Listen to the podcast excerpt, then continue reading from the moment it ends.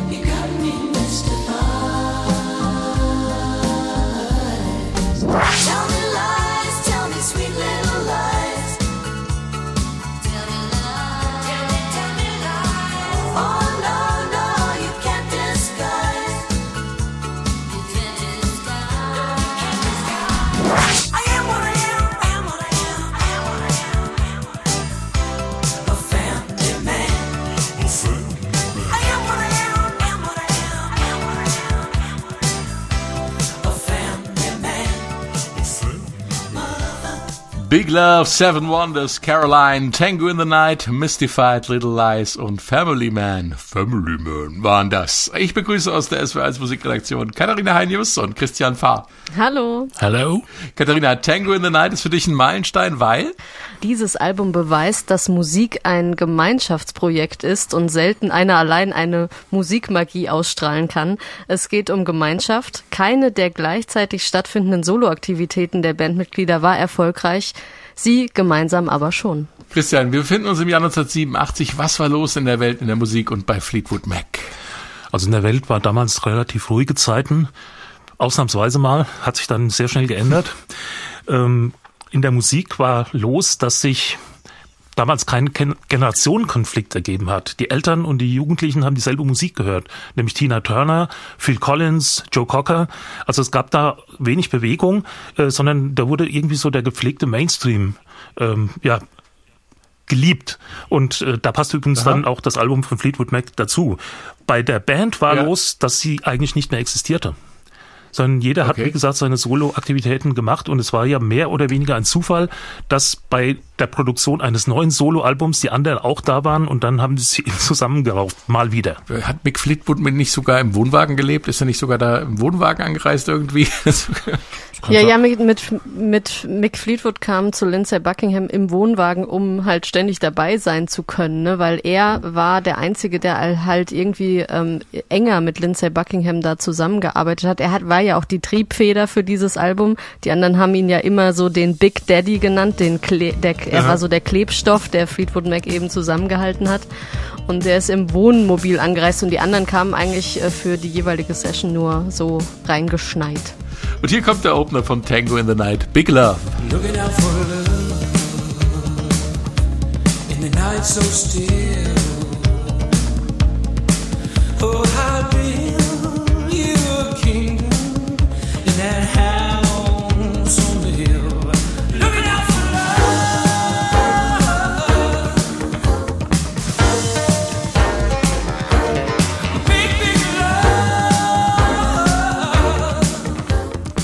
Big Love, die große Liebe inklusive rhythmischer Luststöhner, die im weiteren Verlauf des Stückes zu hören sind.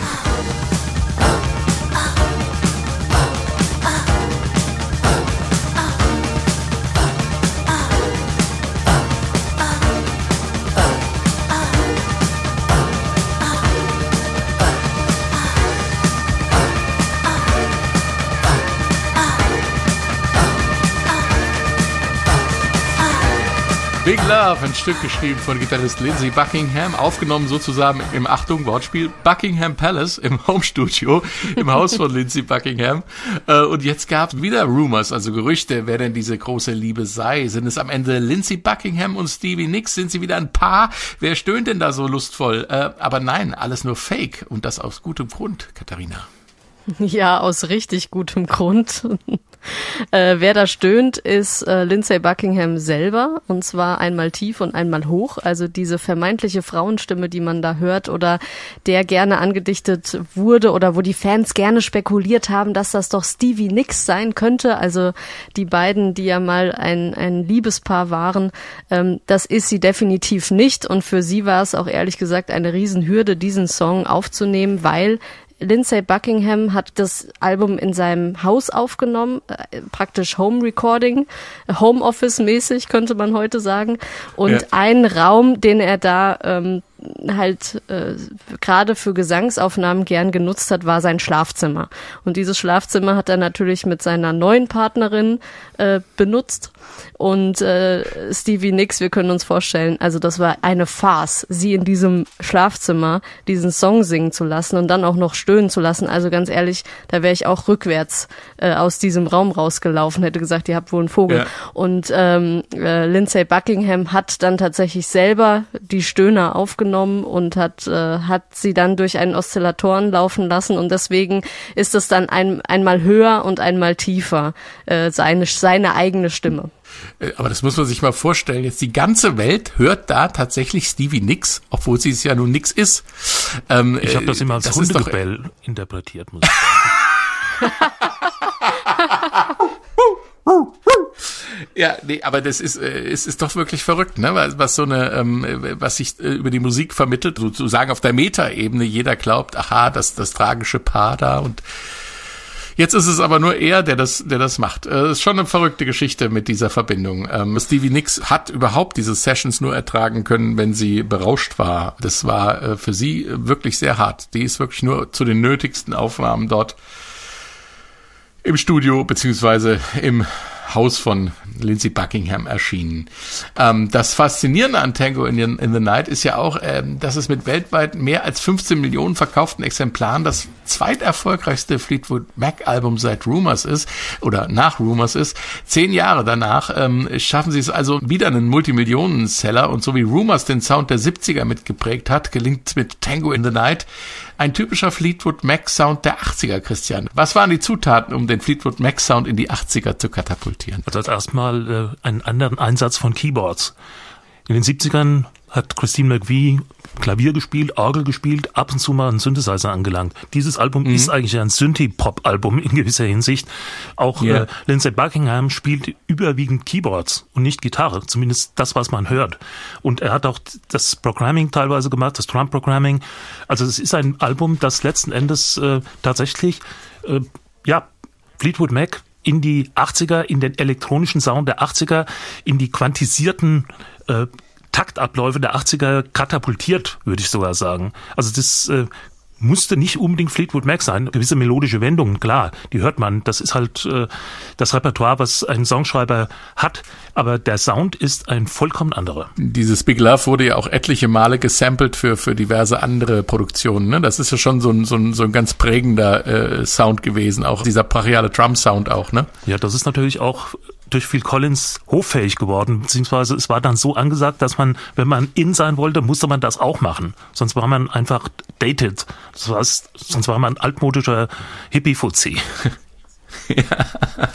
ähm, der Song wurde auf der anschließenden Tour übrigens nicht gespielt, weil Lindsay Buckingham die Band verlassen hat. Mick Fleetwood sagt zu Buckinghams Ausstieg, etwas traurig ist, dass der Ruhm dafür nie wirklich Lindsay zugeschrieben wurde, also zu dem Album, weil er danach bei der Tour nicht anwesend war. Er wurde genötigt und überredet, dieses Album zu machen, hauptsächlich von mir.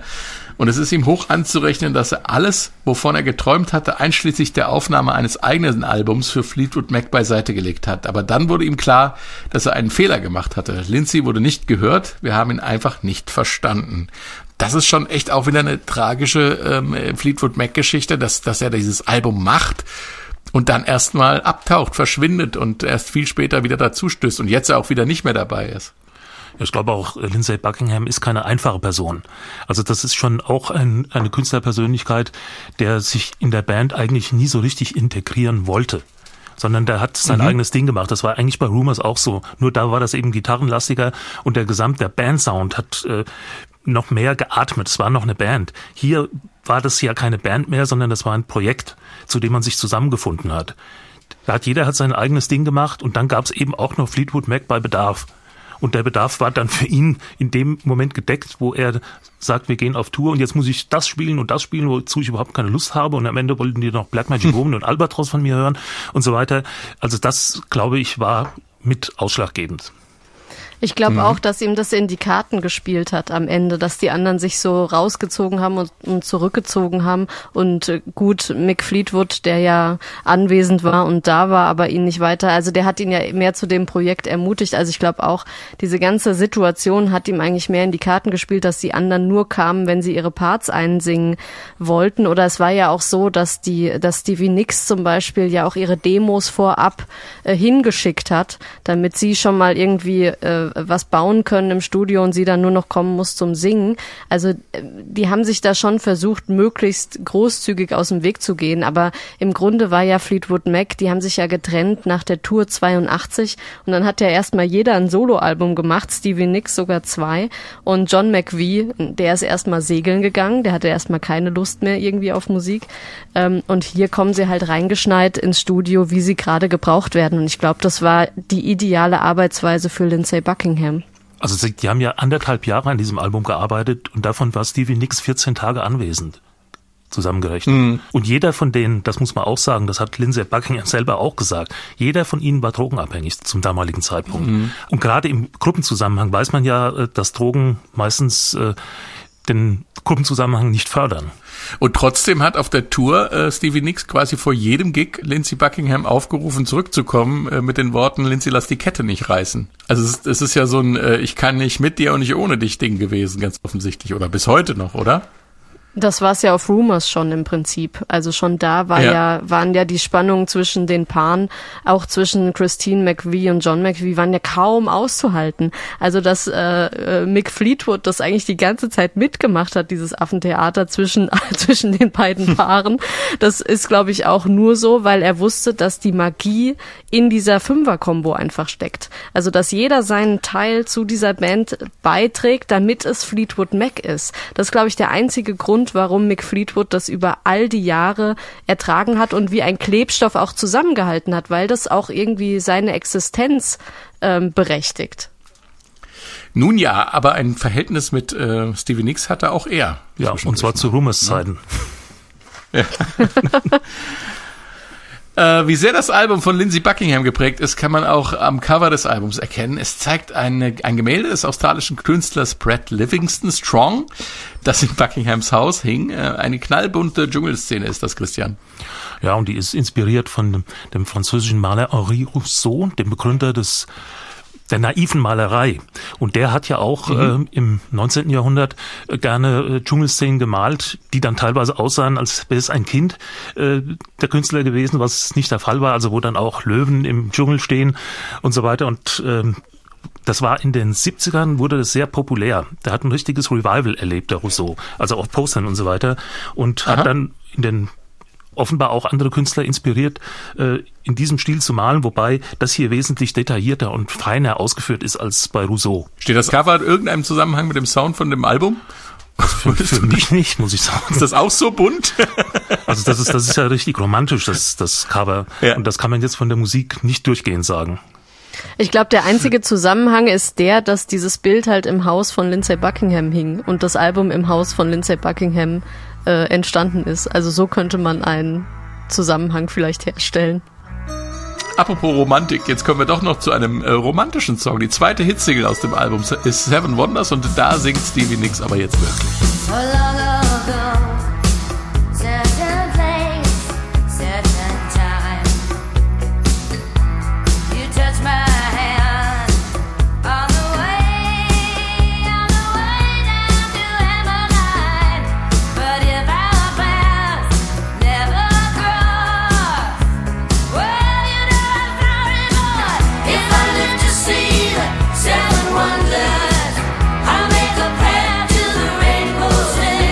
Seven Wonders, ein Song über eine romantische Liebe, die nicht an die sieben Weltwunder heranreicht. Geschrieben von Sandy Stewart, die oft mit Nix zusammengearbeitet hat. In diesem Fall hat Stevie Nicks auch ihren Beitrag zum Song geleistet, wenn auch zufällig, Katharina.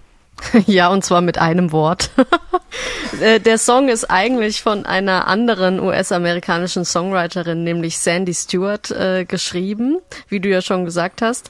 Und sie hat ihr Demo von dem Song ohne Textblatt an Stevie Nicks geschickt, weil die beiden in den 80ern viel zusammengearbeitet haben. Also Sandy mhm. Stewart hat 84 ihr Soloalbum Cat Dancer äh, veröffentlicht und da hat Stevie Nicks äh, im Background gesungen und sie war auch Co-Autorin bei drei Songs auf dem Stevie Nicks Album Wild Hort. Also die beiden haben schon enger auch zusammengearbeitet ähm, und waren auch befreundet.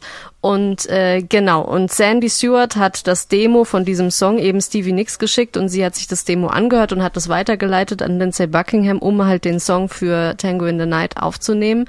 Und sie hat die Textzeile falsch verstanden und zwar All the Way Down to Emmeline also Emmeline hat sie dann als Wort hinzugefügt, weil anscheinend mhm. Sandy Stewart auf der Demoaufnahme genuschelt hat.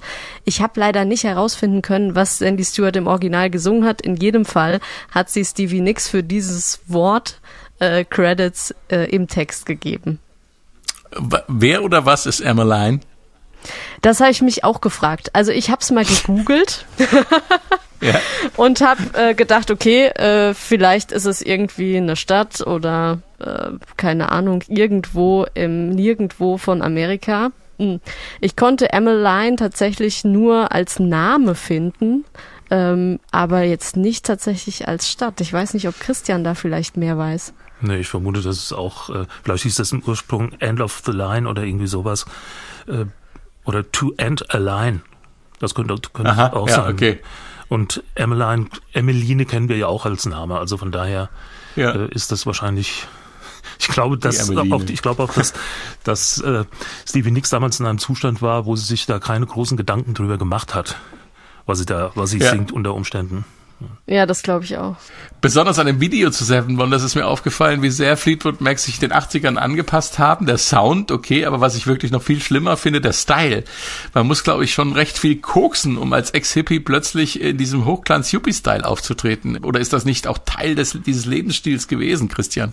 Also ich glaube, wenn man MTV, wenn man in MTV gespielt werden wollte mit seinen Videos, da konnte man jetzt nicht als Zottel-Hippie äh, durch die Gegend mit, mit einer afghanischen Felljacke oder so und, und einem Schillum in der Hand. Also das, das wäre äh, kontraproduktiv gewesen. Da gab es schon gewisse Standards, denke ich. Und auch äh, damals wurden ja dann auch die Videos von teilweise renommierten äh, Regisseuren inszeniert und ja. äh, da muss dann eben alles stimmen. Da muss auch die Maske stimmen und die Requisiten und dann die hatten die 80er eben eine eigene Handschrift. Ja, auf jeden Fall. Seven Wonders ist auch übrigens der Titel der letzten Folge der dritten Staffel der US-Serie American Horror Story. Stevie Nicks spielt eine Nebenrolle und singt den Song. Da geht es aber nicht um die sieben Weltwunder, sondern um sieben Aufgaben, die Junghexen für ihre Hexenprüfung ablegen müssen. Äh, das habe ich mir übrigens angelesen. Das wissen viele Hörerinnen und Hörer sicher besser als ich. Kommen wir wieder zum Album und zum Titeltrack Tango in the Night.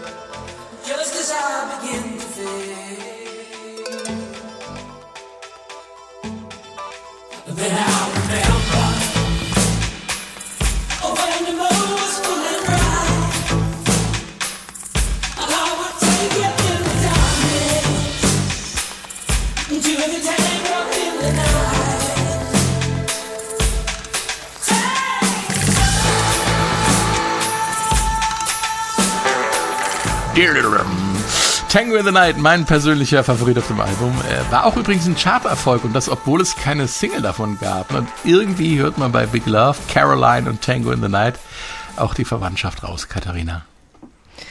Ja, weil äh, Lindsay Buckingham diese Songs ähm, für sein drittes Soloalbum eigentlich geschrieben hatte. Daher kommt die Verwandtschaft. Also die stammen alle aus der Feder von Lindsay Buckingham. Leider kann man kein Tango drauf tanzen. Ne? Also der Titel. Äh, ich habe gerade mal im Kopf probiert, aber das funktioniert nicht. Also wenn es irgendjemand der Hörer schafft, ich freue mich gerne über ein Video, aber ich würde es nicht hinkriegen auf diesen Rhythmus.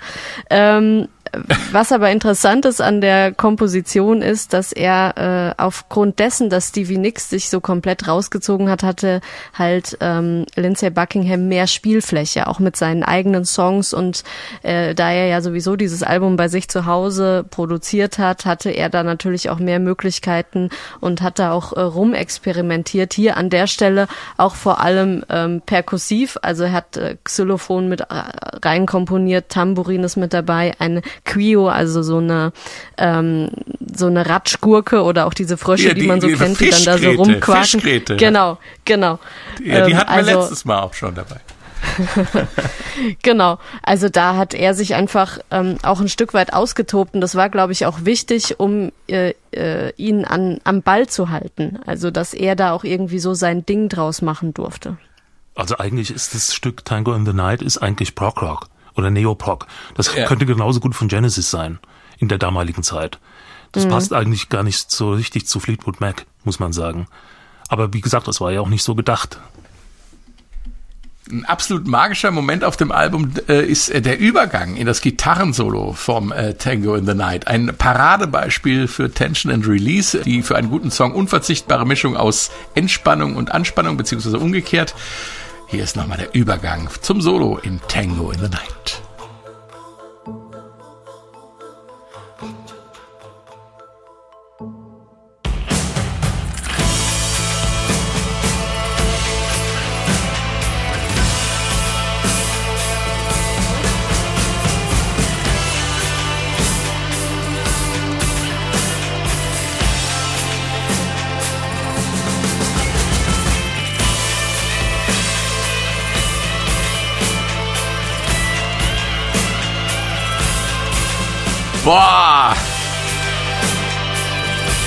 Was für eine Dramatik! Wenn es schon kein Tango ist, dann aber mindestens genauso dramatisch wie Tangos sind. Aber damit kannte sich die Band ja gut aus. Und äh, Songwriting und Produktion ist das eine. Aber hier kann man mal sehen, welch ein grandioser und vielseitiger Gitarrist Lindsay Buckingham ist.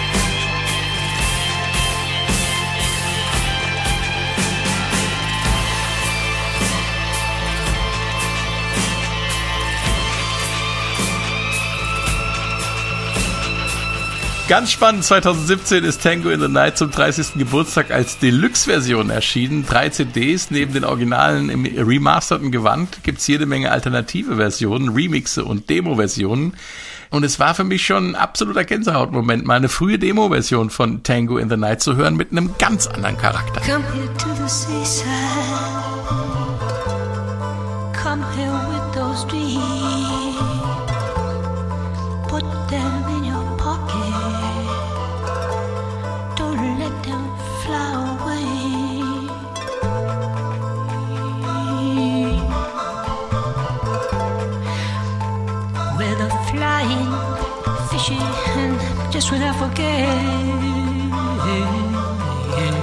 Schon verrückt, oder? Then I remember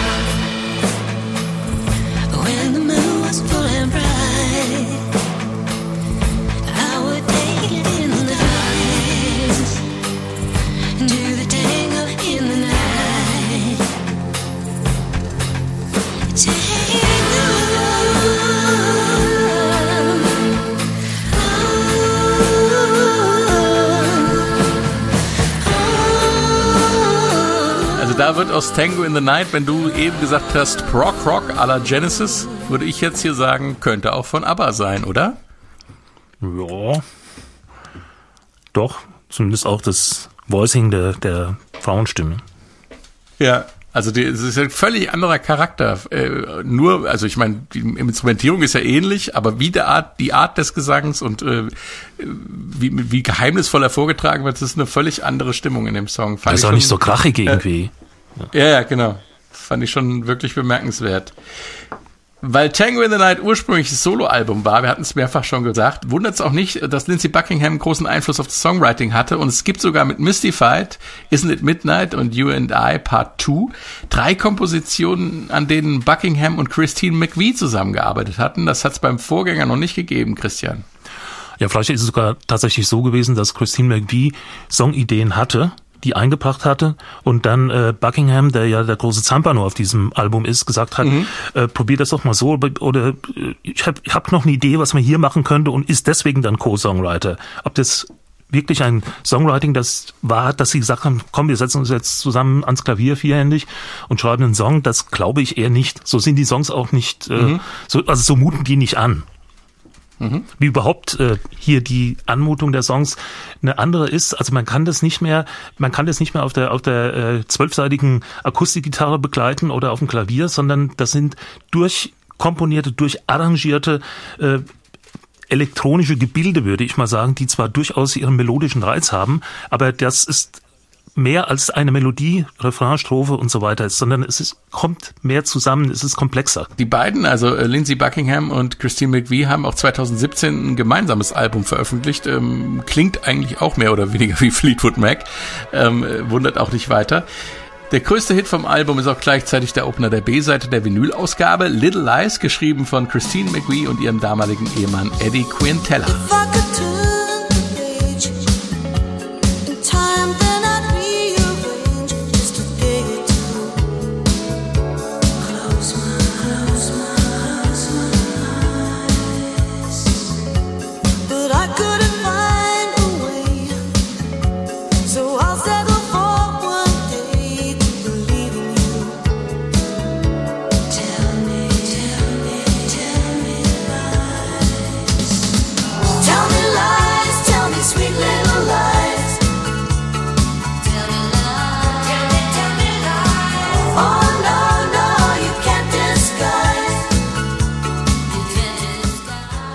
Lies, der größte Hit von Tango in the Night. Es geht um die kleinen Lügen und den bewussten Selbstbetrug in der Liebe. Christine McVie sagt dazu, die Idee des Textes ist, wenn ich die Chance hätte, würde ich es beim nächsten Mal anders machen. Aber da ich es nicht kann, lügst du mich einfach weiter an und ich werde dir glauben, obwohl ich weiß, dass du lügst. Hm. Den Satz muss man sich erstmal auf der Zunge zergehen lassen. Passt irgendwie zum Gefühl Chaos bei Fleetwood Mac, Katharina. Ja, total. Und äh, ähm, ich muss sagen, ich liebe ja, also vorneweg, ich liebe ja die Komposition von Christine McVie, weil sie einfach weiß, was sie tut. Also ich will jetzt keine Werbung ja. für ein anderes Album machen, aber auf Rumors, ihr Song Songbird ist einfach der Knaller. Und dass sie einfach weiß, was sie tut, hört man auch an diesem Song, dieser fluffig leichte Popsong, einfach eigentlich auch dieses schwere Thema da drin verarbeitet. Also sie ist einfach großartig. Für mich die Königin bei Fleetwood Mac. Aber klar, äh, das Beziehungsding steckt natürlich auch hier irgendwie im Song drinne. Ja, ähm, man, es ist nicht so ganz klar, geht's hier um die Trennung von John McVie, also dem Bassisten von Fleetwood Mac, oder eben äh, um die Trennung von Dennis Wilson, mit dem war sie ja auch mal zusammen von den Beach Boys. Also das hat sie auch noch nie gesagt, um wen es hier eigentlich wirklich handelt. Also McVie müsste eigentlich ja durch sein, John McVie. Von dem war sie ja schon zehn Jahre vorher geschieden. Ist ja eigentlich auch äh, relativ egal, weil es ist ja ein allgemeingültiges Thema, äh, dass, äh, dass man gerne auch etwas erzählt, was man vielleicht in dem Moment, wo man sagt, ah, jetzt habe ich es vielleicht ein bisschen übertrieben, oder? Kann, kann schon mal vorkommen in der Liebe, oder? Wisst ihr, an was ich bei dem Song immer denken muss? An die Weichspüler-Werbung aus den 70ern. Äh, ihr wisst schon, äh, die mit dem schlechten Gewissen, das so halb durchsichtig aus der Hausfrau raustritt, weil die Wäsche kratzig ist. Äh, genau dieses schlechte Gewissen ist in diesem Song Stevie Nicks, wie sie im Hintergrund mit ihrem kratzigen Timbre singt. You can't disguise. Du kannst dich nicht verstellen. Ein Knaller, was dieses Detail ausmacht. Tell me lies, tell me sweet little lies.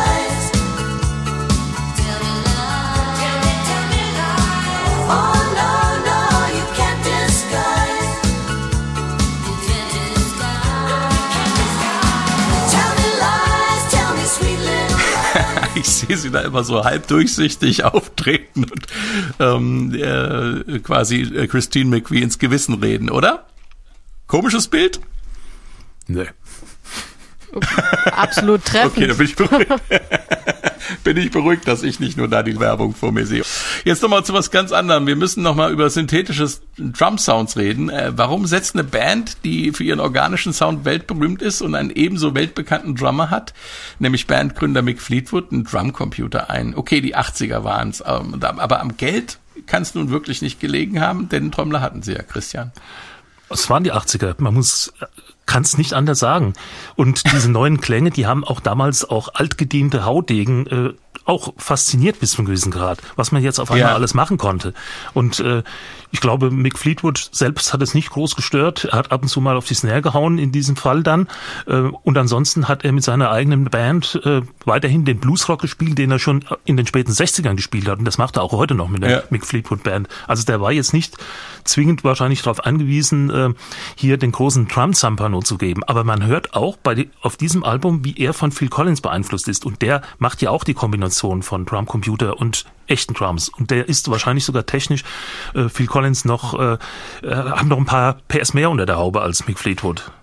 Ich wollte gerade sagen, mhm. wenn Phil Collins Anfang der 80er mit Face Value ein reines Drumcomputer-Album abliefern darf, also fast reines ja. Drumcomputer-Album, dann äh, dürfen das Fleetwood Mac schon allemal dürfen tun sie sowieso. Und wenn ja. man sieht, was äh, Phil Collins damit verdient hat, da hat man dann vielleicht auch gedacht, äh, no, so viel kann da nicht falsch dran sein, das mal zu probieren.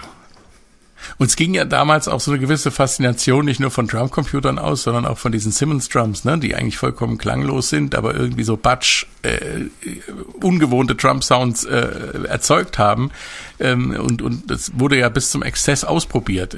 Heute setzt man das vielleicht noch als Effekt ein, aber nicht mehr als als Hauptmerkmal ja, eines Drum Sounds, ne? Ja, aber das, also diese ganze Drumcomputer-Geschichte, die ist vielleicht, also wir haben ja vorhin schon darüber gesprochen, dass dieses Album ein bisschen nüchterner, steriler wirkt als äh, Rumors von Fleetwood Mac. Mhm. Und für mich ja. sind diese Drumcomputer äh, ganz entscheidend dafür, weil auch schon Phil Collins hat gesagt, er wollte einen sterilen Sound. Wenn er einen warmen äh, Drum Sound haben will, dann spielt er selber, so wie in The Air Tonight, mhm. dieses wahnsinnige Solo, wo er ja den Drumcomputer unterbricht, der ja immer fortlaufend, also ein Drumcomputer ist nichts Organisches, darum geht's. Und das ist bei mhm. Fleetwood Mac eben auch nichts Organisches, der irgendwie auch mal eine, eine, eine Mini-Tempo-Variante irgendwie mit reinbringt. Also äh, Tempovariation ein bisschen retardierend ist oder ein bisschen schneller wird, ja. Und ähm, also minimal natürlich, minimalst. Ein Drumcomputer geht durch, ohne dass du ihn fragst, was er hier eigentlich so macht. Ne? Der hämmert dir das Ding rein. Und ein Drummer halt eben nicht. Der kann, der spielt halt. Das ist wirklich ein Instrument. Und äh, genau diese, dieser feine Unterschied, den hört man hier auf diesem Fleetwood Mac Album, dass halt ein Drumcomputer was Steriles ist und ein Drummer was Organisches. Allerdings ist es dadurch auch extrem gut tanzbar und clubtauglich. Und damals war der Clubstandard eben, dass es äh, steril ist. Genau, und deswegen gibt's nämlich auf Tango in the Night in der ähm, Deluxe-Version, die zum 30-jährigen Jubiläum rauskam, ähm, auch äh, schöne Sachen, die vorher nur auf Maxi-Singles zu haben waren. Äh, zum Beispiel die Extended-Version äh, von Little Lies. Die klingt dann so.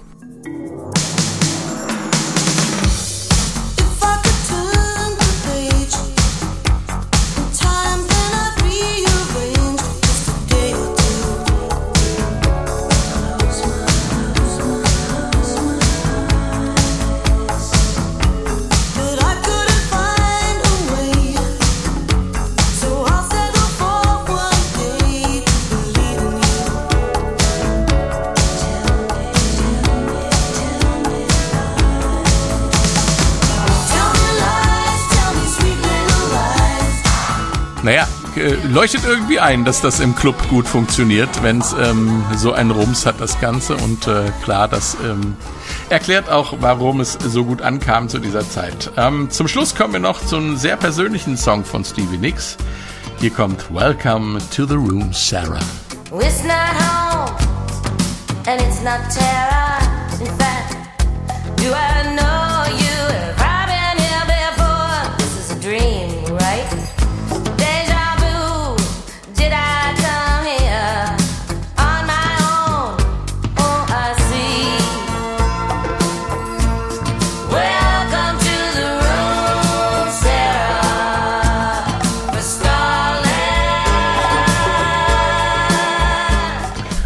Welcome to the Room, Sarah. Song geschrieben und gesungen von Stevie Nicks. Äh, Katharina, das ist mal wieder ein Beispiel für einen Song, in dem so viel Leben und Schicksal steckt, dass man, wenn man einmal anfängt, ihn zu durchsuchen, immer tiefer in das Seelenleben von Stevie Nicks blicken kann. Wer ist Sarah? Welches Zimmer ist gemeint? Und wer sind Tara und Scarlett? Also Sarah ist ähm, Stevie Nicks vorneweg. Also mhm. Sarah ist ein Pseudonym, das sie gerne benutzt hat, Sarah Anderson. Ähm, es gibt tatsächlich auf dem 79er ähm, Fleetwood Mac Album ähm, Tusk gibt es einen Song, der heißt schon Sarah, auch von Stevie Nicks. Und sie hat ja diesen Namen gerne als, als Pseudonym benutzt, ähm, vor allem auch als Pseudonym ähm, für die Entzugsklinik, in die sie damals muss, musste. Sie war nämlich 30 Tage im Betty Ford Center ähm, und hat mhm. dort eben versucht, ihre Kokainsucht äh, zu überwinden. Und äh, ja, der Room ist praktisch der äh, Welcome to the Room, ne? Zum zum der Therapieraum, ne? Welcome to the Room, ja. Sarah. Willkommen im Raum, Sarah. Willkommen bei den bei den anderen, die eben ein ähnliches Schicksal teilen und davon loskommen wollen. Christian, gibt es einen Grund, warum sich Stevie Nicks ausgerechnet den Namen Sarah da als Pseudonym gegeben hat? Schwer zu sagen. Sie hatte eine ungeborene Tochter, die sie abtreiben ließ. Der Vater war Don Hanley von den Eagles. Möglicherweise ist da auch ein, ja, soll man sagen, eine Art Trauma entstanden, äh, dass sie versucht auch dann dadurch zu verarbeiten, dass sie sich selbst als Pseudonym Sarah nennt. Sie hat, glaube ich, mal gesagt, sie betrachtet Sarah als ihr alter Ego, als die Dichterin ihres Herzens. Ähm, sie hatte auch eine Freundin, Sarah Ricor. Und ähm, Christian, wie war das nochmal mit äh, Tara und Scarlett? Das kommt vom Roman oder auch dem Film Vom Winde verweht. Tara ist das Anwesen in den Südstaaten, wo das spielt, zu Zeiten des Bürgerkriegs. Und Scarlett ist mhm. die weibliche Hauptfigur, die am Ende Clark Gable dann doch nicht kriegt oder nicht will. Okay. Morgen ist auch noch ein Tag. Soweit ja, verstehe. Und soweit äh, dieses sehr, sehr, sehr interessante Werk, was äh, einem, ja, wie soll ich sagen, einem Fiebertraum äh, oder einem Entzugstraum sozusagen nachempfunden ist, so vielschichtig dieser Songs. Welcome to the Room, Sarah. Die Bandgeschichte von Fleetwood Mac ist und bleibt eine spannende, tragische und manchmal auch glückliche Geschichte. Und das größte Glück ist, dass von dieser legendären Besetzung der Band alle Mitglieder noch am Leben sind. Das hätte man damals in den 70er oder 80er nicht unbedingt erwarten können. Und ähm, ich sage jetzt vielen Dank fürs Zuhören und vielen Dank auch an Katharina Heinius und Christian Fahren. Sehr gern. De nada. Legen Sie Tango in the Night mal wieder auf und erzählen Sie mir, wenn Sie das Album jetzt mit neuen Ohren hören. Auch Meilensteine Vorschläge können Sie natürlich machen. Post geht an meilensteine.swr.de. Ich bin Frank König und tschüss.